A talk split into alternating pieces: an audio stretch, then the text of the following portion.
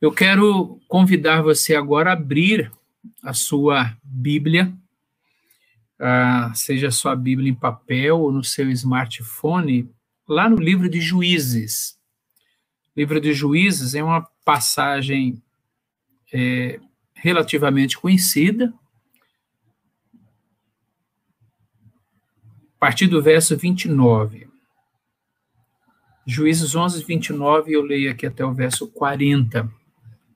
E o texto sagrado nos diz assim: Então o Espírito do Senhor veio sobre Jefté e, atravessando esse por Gileade e Manassés, passou até Mispa de Gileade, de Mispa de Gileade passou contra os filhos de Amon.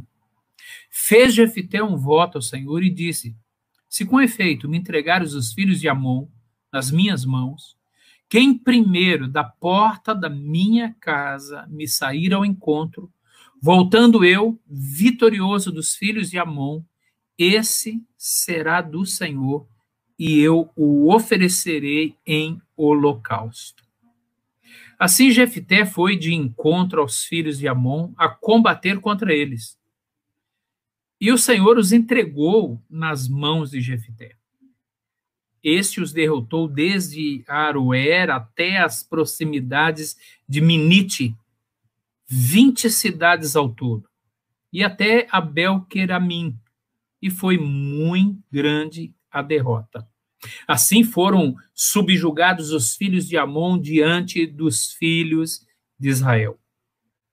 Vindo, pois, Jefité a Mispa, a sua casa, saiu-lhe a, a, a, filha ao seu encontro, com adufes e com danças. E era ela, filha única. Não tinha ele outro filho nem filha.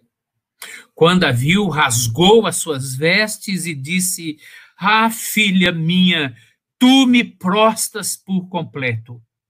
Tu passaste a ser a causa da minha calamidade porquanto fiz voto ao Senhor e não tornarei atrás.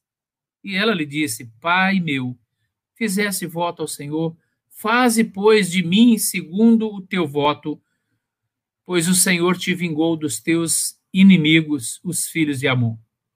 Disse mais a seu pai: Concede-me isso, deixa-me por dois meses para que eu vá e desça pelos montes e chore a minha virgindade, eu e as minhas companheiras.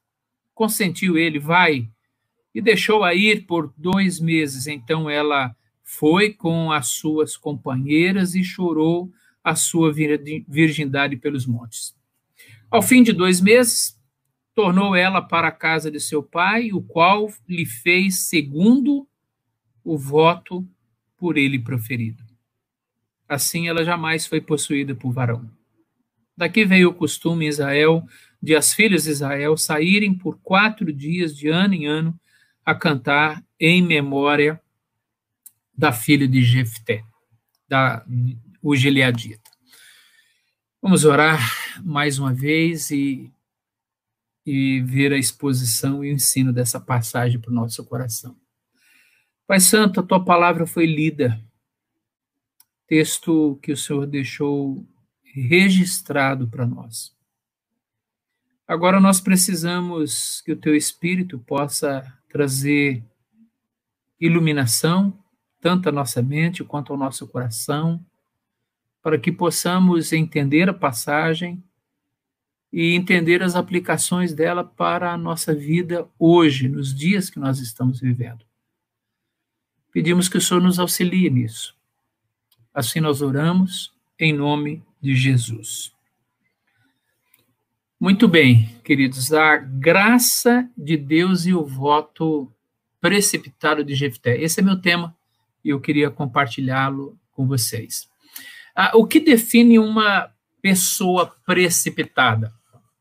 Talvez pessoas que tomam decisões sem avaliar todos os lados da questão.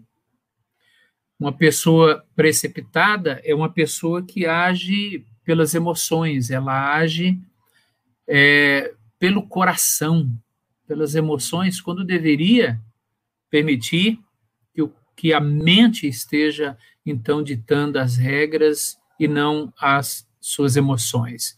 uma pessoa precipitada normalmente permite que a ansiedade e a arrogância acaba de alguma maneira acabam de alguma maneira acelerando as escolhas que ela faz. Isso não não é novo. A Bíblia lá em Provérbios capítulo 29, versículo 20, já adianta sobre a questão da precipitação e os riscos dela. Quando ele diz assim: "Tem visto um homem precipitado nas suas palavras, maior esperança há para o louco do que para ele.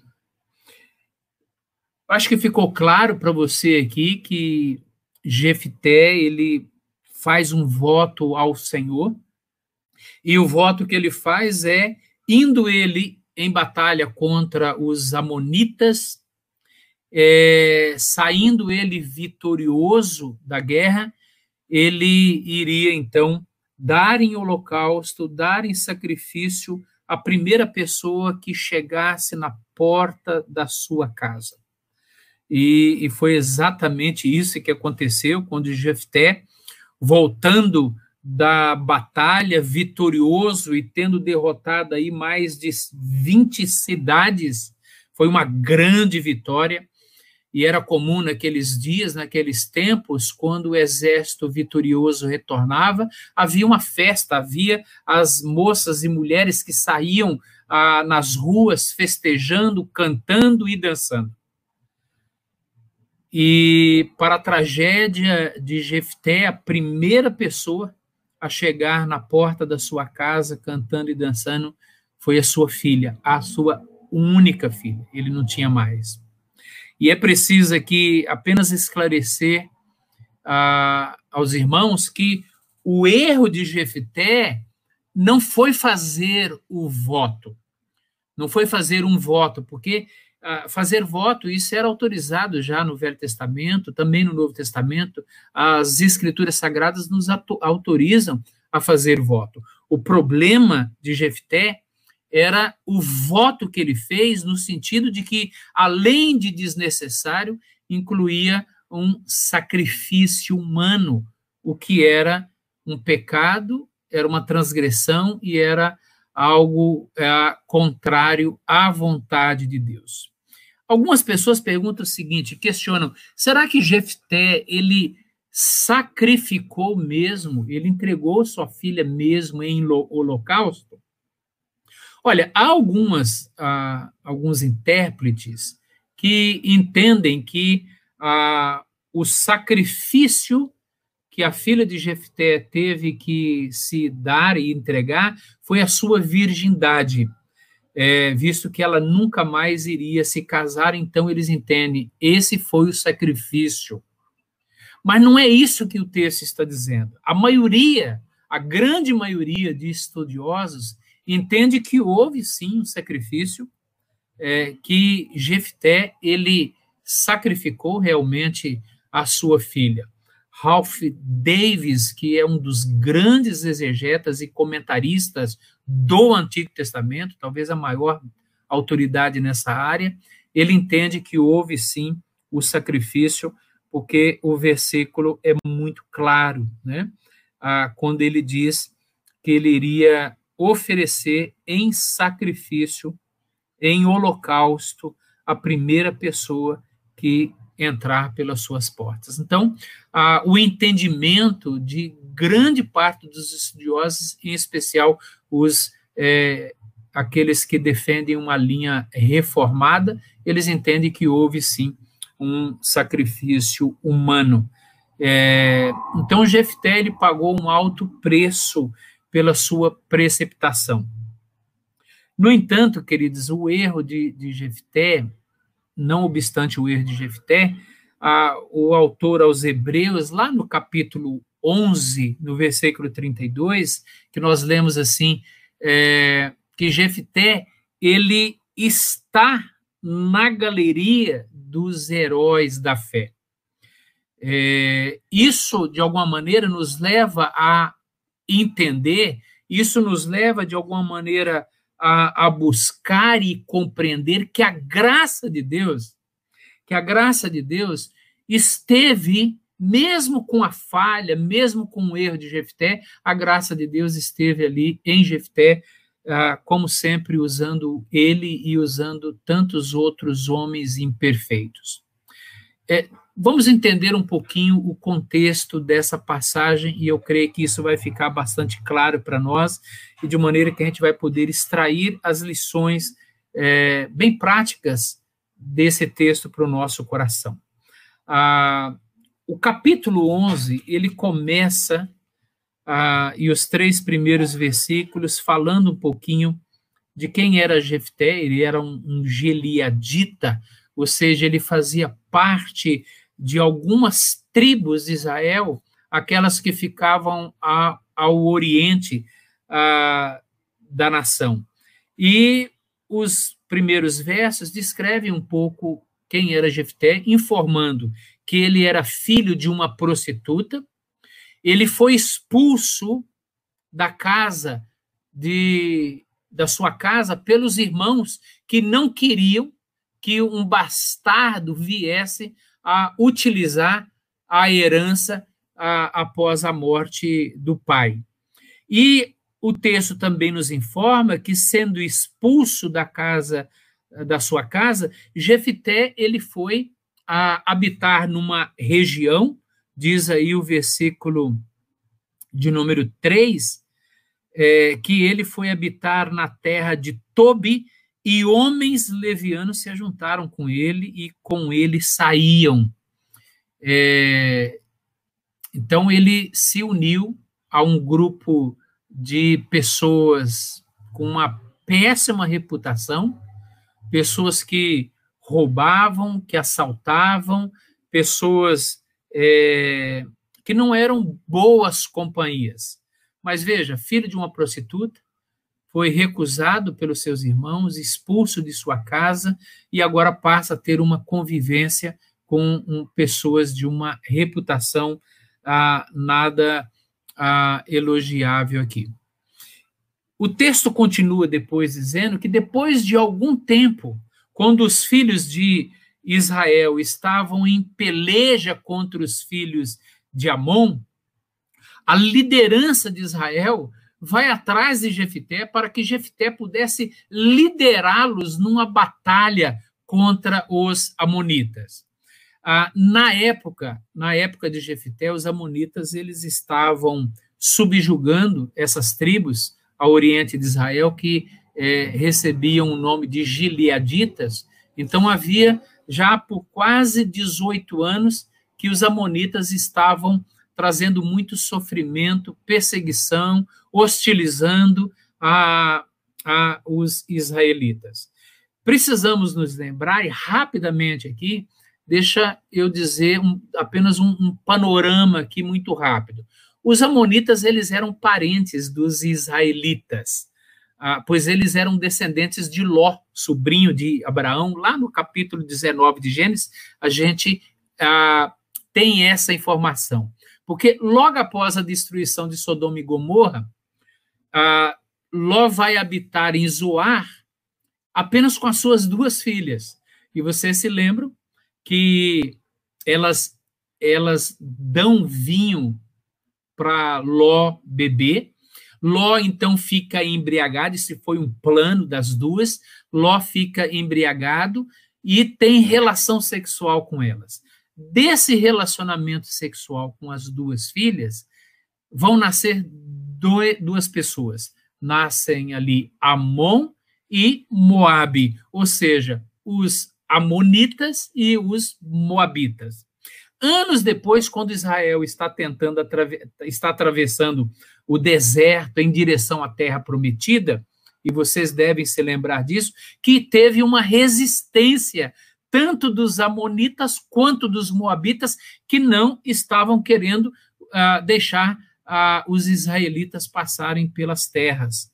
Inclusive, eles armam ciladas para, uh, para que os filhos de Israel fossem amaldiçoados. livro de Deuteronômio, especial, lá no capítulo 23, descreve, narra um pouquinho essa história. Ah, Outra história que envolve os amonitas, que todos nós conhecemos, quando do retorno do cativeiro, a, o, o, os israelitas eles teriam que reconstruir o templo, o, o templo. No entanto, eles encontram um grande inimigo, um amonita, chamado Tobias. É, e livro de Neemias vai registrar, portanto, a, toda a perseguição e que Tobias imprime ali, tentando de toda maneira impedir a reconstrução do templo. Resumo da ópera. Os amonitas sempre criaram muita dificuldade para o povo de Deus. E aqui nós estamos assistindo mais uma dessas dificuldades. Já eram ah, 18 anos, portanto, de opressão. E isso precisava ter um fim. E os líderes daquelas tribos, portanto, entendem que Jefté é o homem que vai poder enfrentar agora os amonitas e que vai poder, então, a, a fazer frente e derrotar a, os, aquela, aquele povo, aquelas pessoas. No versículo de número 12 até o versículo 28, o que, que nós assistimos aqui, do verso 18 até o verso 28, é, 12 até o verso 28, nós vemos quando Jefité aceita o convite dos líderes, ele vai então fazer frente e vai liderar a batalha, vai liderar a guerra contra os Amonitas, e ele então é, entra buscando mais um, um, uma postura diplomática, ele entra em tratativas para tentar consertar as coisas, mas sem dar início a uma guerra. Ele tenta uma vez, tenta duas, ah, e a gente vê que os, o rei Amonita não aceita a conversa, não aceita o trato, e, enfim. E aí o monarca, lá no versículo de número. É, no versículo, já no, caminhando para o final, eles não dão ouvidos, em hipótese alguma, a, as palavras de Jefté. E o argumento de Jefité é interessante. Ele, como um diplomático aqui, ele envia, portanto, os mensageiros, desejoso de saber por que os israelitas estavam sendo atacados. E o monarca, então, lá, os amonitas, eles respondem que Israel a, a, houvera roubado a terra e eles queriam essa terra de volta. E Jefité, então, envia para eles uma mensagem com dois argumentos apenas, e depois você pode ler isso em casa.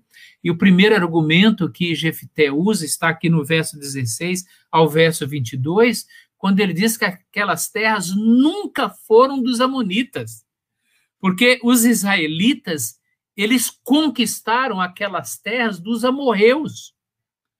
Isso está registrado na história de Israel. E o que Jefté está fazendo aqui é justamente relembrar a história de Israel e mostrar para os amonitas que aquelas terras não pertenciam a eles, nunca pertenceram a eles. E um segundo argumento que está aqui do, no verso 23 e verso 24 é o argumento de que a Israel possuía aquelas terras, porque aquelas terras foram concedidas por Deus. Então, é, é, então a Jefité tenta, portanto, resolver a, aquela dificuldade, aquele problema, evitando, tentando evitar uma guerra, não queria derramamento de sangue, ele estava aqui agindo como um, um líder muito sábio, ele estava agindo, portanto, com, com sabedoria, com diplomacia. E com conhecimento, portanto, da história de Israel, repito isso, é importante que você entenda isso. Com conhecimento das Escrituras e o que as Escrituras narram e descrevem a respeito ah, das terras que eles estavam ali morando e habitando. Mas chega lá no verso 28, Porém, o rei dos filhos de Amon não deu ouvidos à mensagem que Jefté lhe havia enviado. Ele ignorou a mensagem. E aí nós lemos no verso 29, que é o texto que nós lemos, quando a primeira palavra que nós temos aí é então. Bom, já que a Jefté não conseguiu, com a sua diplomacia, ele não conseguiu, portanto, demover a, os amonitas dos seus intentos e da compreensão que eles tinham a respeito da possessão de terras, diz o texto: então o espírito do Senhor veio sobre Jefté. Naquele momento, a batalha seria é, necessária, é, inevitável, era inevitável. E o que Deus faz é justamente mandar o seu espírito sobre Jefté para habilitá-lo, para capacitá-lo, portanto, a entrar em batalha contra os inimigos de Israel, contra os amonitas. Ele faz isso. Ah, no entanto, é, é importante que a gente entenda isso, queridos, para ver ah, o erro que Jefté cometeu ao fazer o seu voto. O Espírito Santo, nesse momento, ele estava ah, reconhecendo a liderança, é, publicamente a liderança de Jefté. Ele estava, portanto, capacitando, ungindo, ele estava habilitando, portanto, Jefté para a batalha. Isso só já seria uma, uma garantia, uma garantia para Jefté de que Deus estava com ele. É importante que nós entendamos assim. Deus estava com Jefté. Isso seria já suficiente quando o Espírito Santo veio sobre ele. Ele não precisava de mais nada. E aqui Jefté se revela uma pessoa naquele momento insegura, extremamente insegura. Ele achava que precisava, de alguma maneira, ajudar o Espírito Santo, ajudar Deus naquela batalha. Ele queria garantir, de qualquer maneira, que ele iria sair vitorioso. E aí, deixando de confiar, deixando de confiar na providência de Deus, Jefté dá um passo carnal, humano, precipitado, desnecessário, pecaminoso, fazendo agora um voto ao Senhor. Se com efeito me entregares os filhos de Amon nas minhas mãos, quem primeiro da porta da minha casa sair ao meu encontro, voltando eu vitorioso, eu vou oferecê-lo em holocausto. Nós já explicamos aqui o voto de Jefté. E o voto que Jefté fez foi um voto pecaminoso, uma vez, uma vez que o Senhor é, não autorizava em nenhum, não autorizou e não autorizava em nenhum momento Jefté a fazer um voto de sacrifício humano. E, e aí vimos aqui a tragédia toda na vida desse homem, o prejuízo que ele causou para ele, uma vez que a filha era filha única, ele fica sem descendentes. E aí a pergunta para nós, depois dessa, desse panorama, a pergunta para nós é a seguinte, irmãos: quais as lições Quais as lições que nós podemos extrair dessa experiência amarga, dolorosa, experiência de Jefté? E eu quero comentar com os irmãos aqui, de maneira breve, objetiva, algumas lições. E a primeira lição que eu queria compartilhar com os irmãos é que a gente deve aqui perceber que a graça de Deus ela ela não permitiu que Jefité vivesse na marginalidade, numa vida marginal. O destino de Jefité, sob a perspectiva humana, era a marginalidade. Lembra do que eu disse a respeito da sua família nos três primeiros versos? Ele era filho de, de uma prostituta ele, ele não tinha uma boa convivência com seus irmãos por causa da preocupação com relação à herança e por isso ele foi expulso de casa e passou a viver com homens de reputação é, é, nada confiável? Queridos, algumas pessoas nascem em berço de ouro, em berço esplêndido. Algumas pessoas já nascem herdando um bom nome, nascem herdando atenção, amor, bens materiais. Mas Jefité, ele, ele já nasceu ele já nasceu perdendo, ele já nasceu no prejuízo. Ele nasceu e, passou, e viveu num contexto familiar extremamente desorganizado, numa família disfuncional, herdando um, um, um legado ruim, um legado extremamente vergonhoso. Mas é esse homem, e eu preciso que você entenda isso, mas é esse homem que Deus levanta para liderar o povo de Israel. Ao escolher Jefité, ao chamar Jefité para liderar aquela demanda, Deus estava dizendo para Jefté, Jefté, você tinha tudo para ser um perdido. Você tinha tudo para ser uma pessoa marginal, uma pessoa que iria se estragar na vida. Mas, Jefté, eu vou trabalhar graciosamente na sua vida e eu vou restaurar você. Quantos hoje, quantos hoje que me ouvem e a gente sabe disso, que você conhece, são pessoas que vêm de um lar extremamente desestruturado, de um lar, às vezes, em que o pai é alcoólatra, que espanca a mãe, que espanca os filhos, que vem de um lar onde, sei lá, as lutas são tão grandes, tão grandes, e que naturalmente, se nós fosse, se essas pessoas fossem entregues a elas mesmas, seriam pessoas que iriam errar constantemente na vida e usando, quem sabe, a origem, a origem pobre, a origem onde nasceu, a origem de, da formação, para continuarem errando e estragando as suas vidas.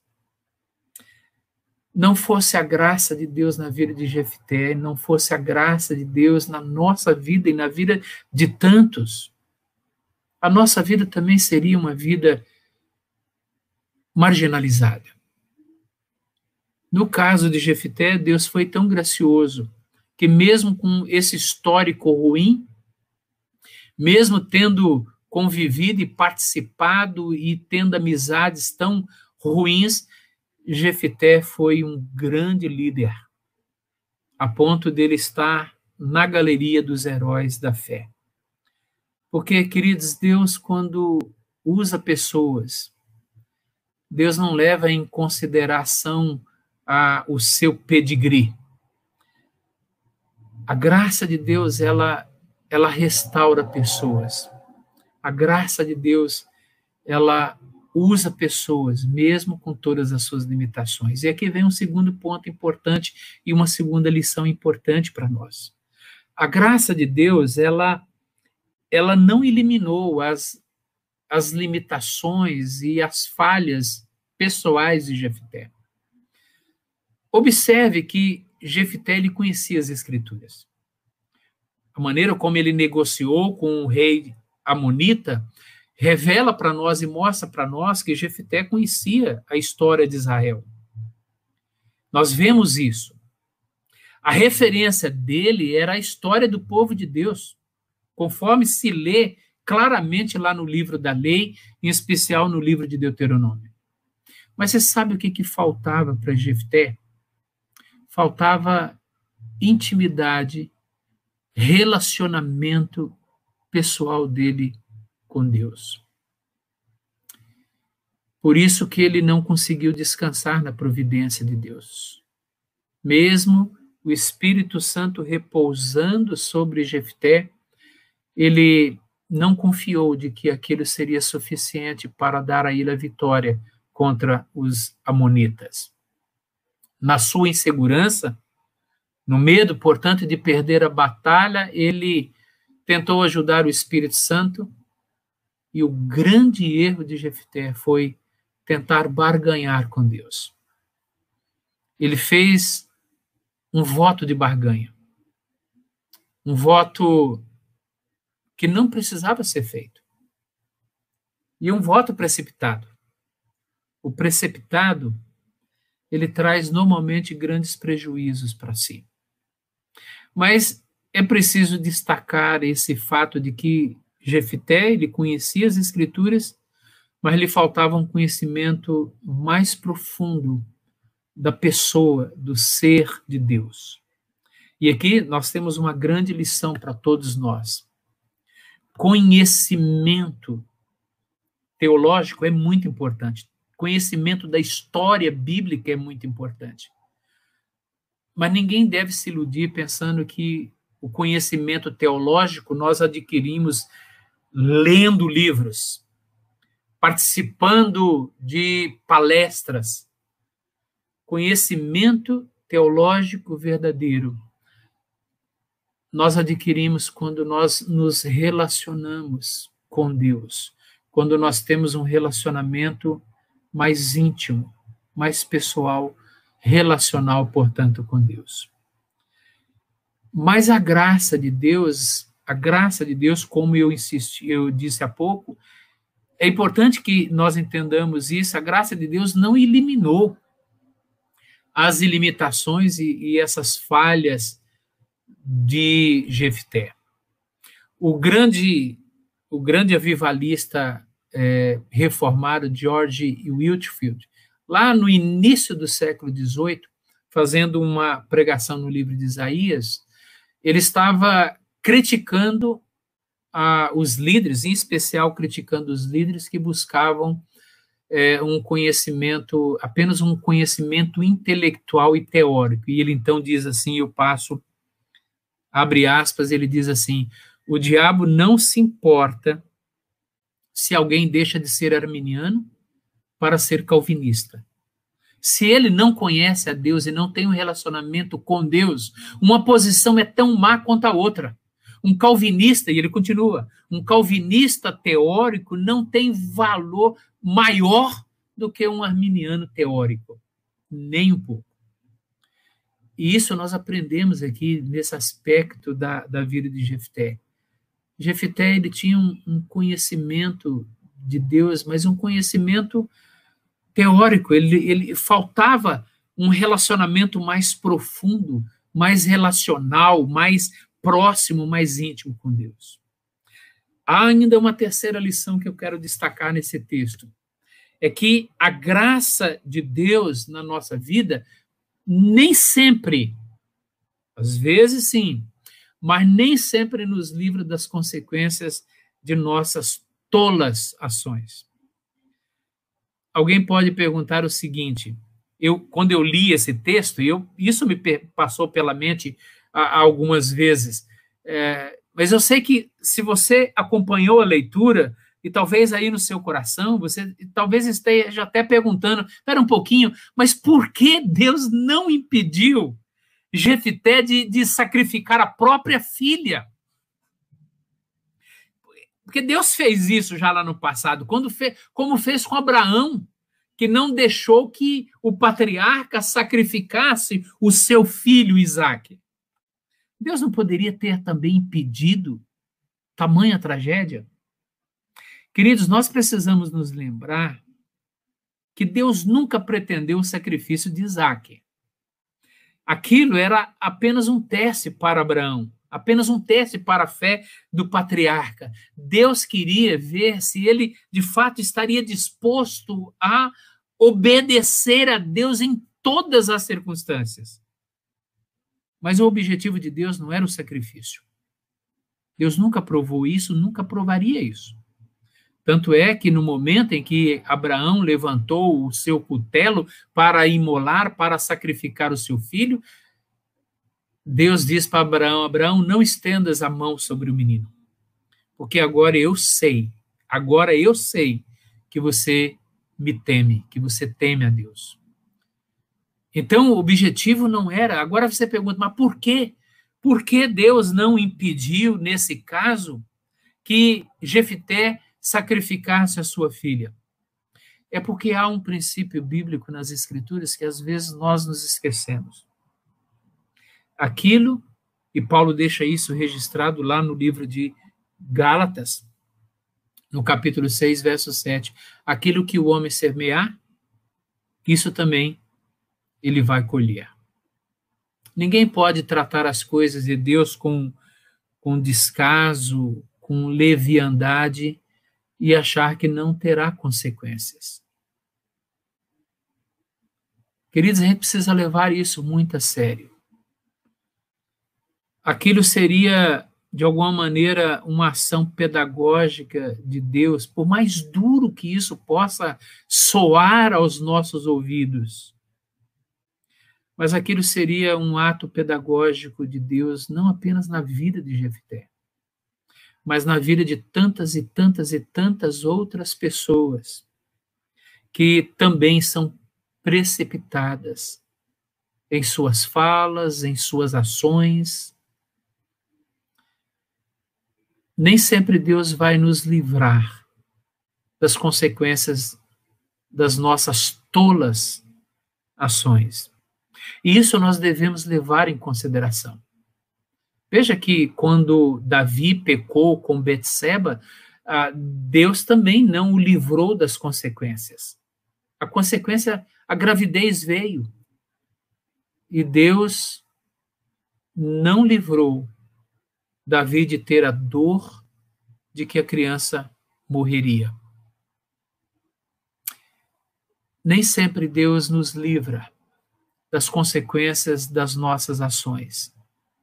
Mas precisamos sempre entender que ainda assim é a graça de Deus na nossa vida para nos dar, quem sabe, um susto, para nos dar, quem sabe, um alerta para que a gente não continue errando na nossa vida, porque pode haver um momento em que Deus vai dizer para nós: chega, eu vou deixar que você agora colha as consequências daquilo que você plantou.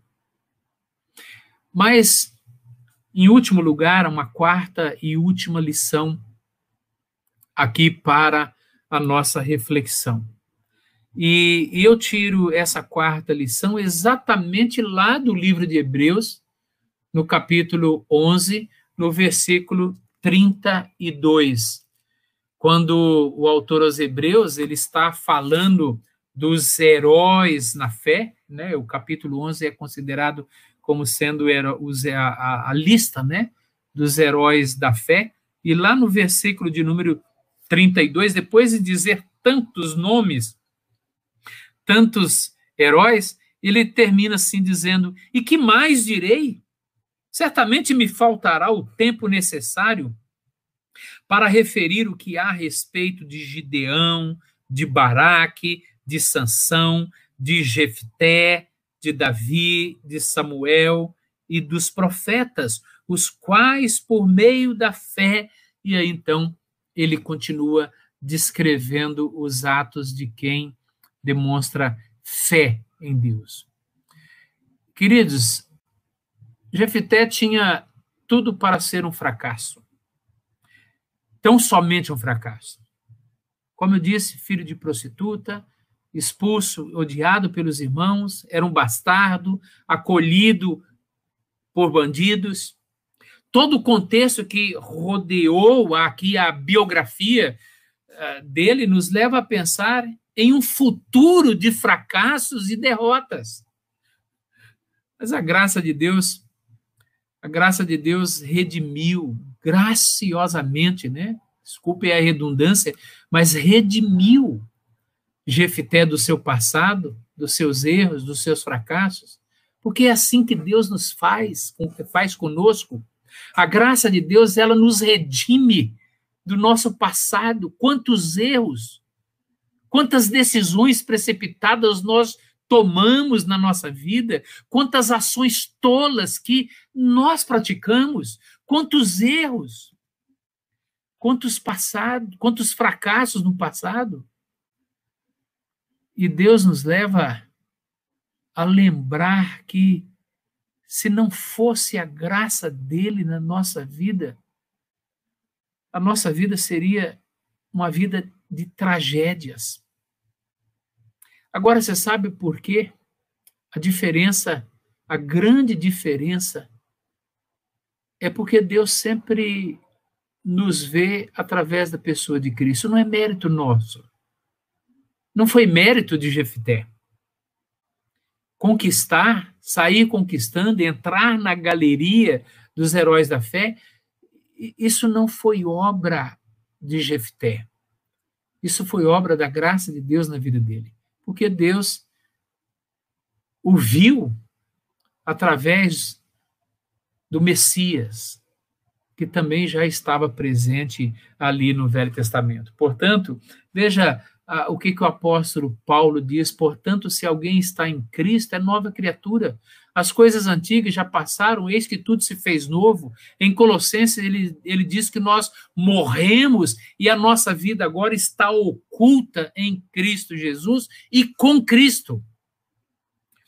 Deus não levou em conta o passado difícil de Jefté, as suas falhas, os seus erros, porque Deus enxergava Jefté através da obra do Messias e através da obra de Cristo.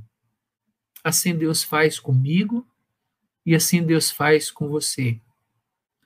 Não podemos apontar o dedo para Jefté sem acusando de que ele foi extremamente precipitado, inseguro, orgulhoso, quem sabe, tolo em ter feito um voto que era contrário às Escrituras e um voto precipitado que trouxe uma grande tragédia para dentro da sua própria casa. Não podemos apontar o dedo para esse homem, porque nós também, nós também temos as nossas falhas, nós também temos os nossos pecados, nós também adotamos às vezes posturas que desagradam a Deus. Nós também somos precipitados muitas vezes na maneira como nós falamos, na maneira como nós agimos. Mas que bom a gente saber que Deus agora nos olha através da pessoa de Cristo e Ele graciosamente continua trabalhando na nossa vida. E quero aqui, então, terminar terminar a nossa reflexão fazendo apenas três aplicações muito simples e rápidas. Você tem sido uma pessoa precipitada? Pense nisso.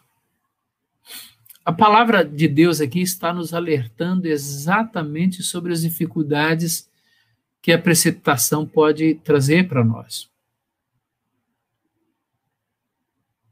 Você tem sido precipitado na sua maneira de falar dentro de casa, com seu cônjuge, com seus filhos, precipitação no falar lá no trabalho, nas, no agir. E lembre-se de uma coisa: Deus pode não querer te livrar das consequências das ações impensadas e imprudentes. Portanto, procure ser prudente, procure ser paciente não atropele as coisas. Peça graça de Deus para que ah, você possa ser sempre uma pessoa paciente e prudente em todos os momentos. Segunda aplicação que eu faço com base na exposição dessa noite é que não importa se você vem de uma família nobre, rica, influente. Você não teve uma, uma formação intelectual. Se a família sua era ou é uma família disfuncional, Deus pode usar muito a sua vida. Você pode ser um homem, uma mulher nas mãos de Deus. Deus quer usar a sua vida. Veja, porque não é isso que o apóstolo Paulo nos ensina lá em 1 Coríntios? Ora, vede, irmãos, a, vo a vossa vocação, que não são muitos os sábios que são chamados segundo a carne, nem muitos dos poderosos, nem os de nobre nascimento são chamados. Deus quer usar a sua vida. Sabe por quê? Porque Deus usa gente pequena para que a graça, para que a graça trabalhe na nossa vida e para que a glória seja sempre dele. Então não importa a sua origem, não importa a sua família, não importa o seu histórico familiar. Deus pode usar graciosamente a sua vida. E a terceira aplicação, encerrando, não se satisfaça apenas com o conhecimento teológico e intelectual. Procure desenvolver um relacionamento, uma intimidade com Deus. Isso vai ajudar você a caminhar por essa vida seguindo sempre as orientações que o Senhor vai dando para você. Esse texto, portanto, queridos, nos ensina sobre a graça de Deus na vida de Jefté. E eu entendo que eu e você temos muitas semelhanças também com Jefté. Que Deus assim abençoe graciosamente a sua vida.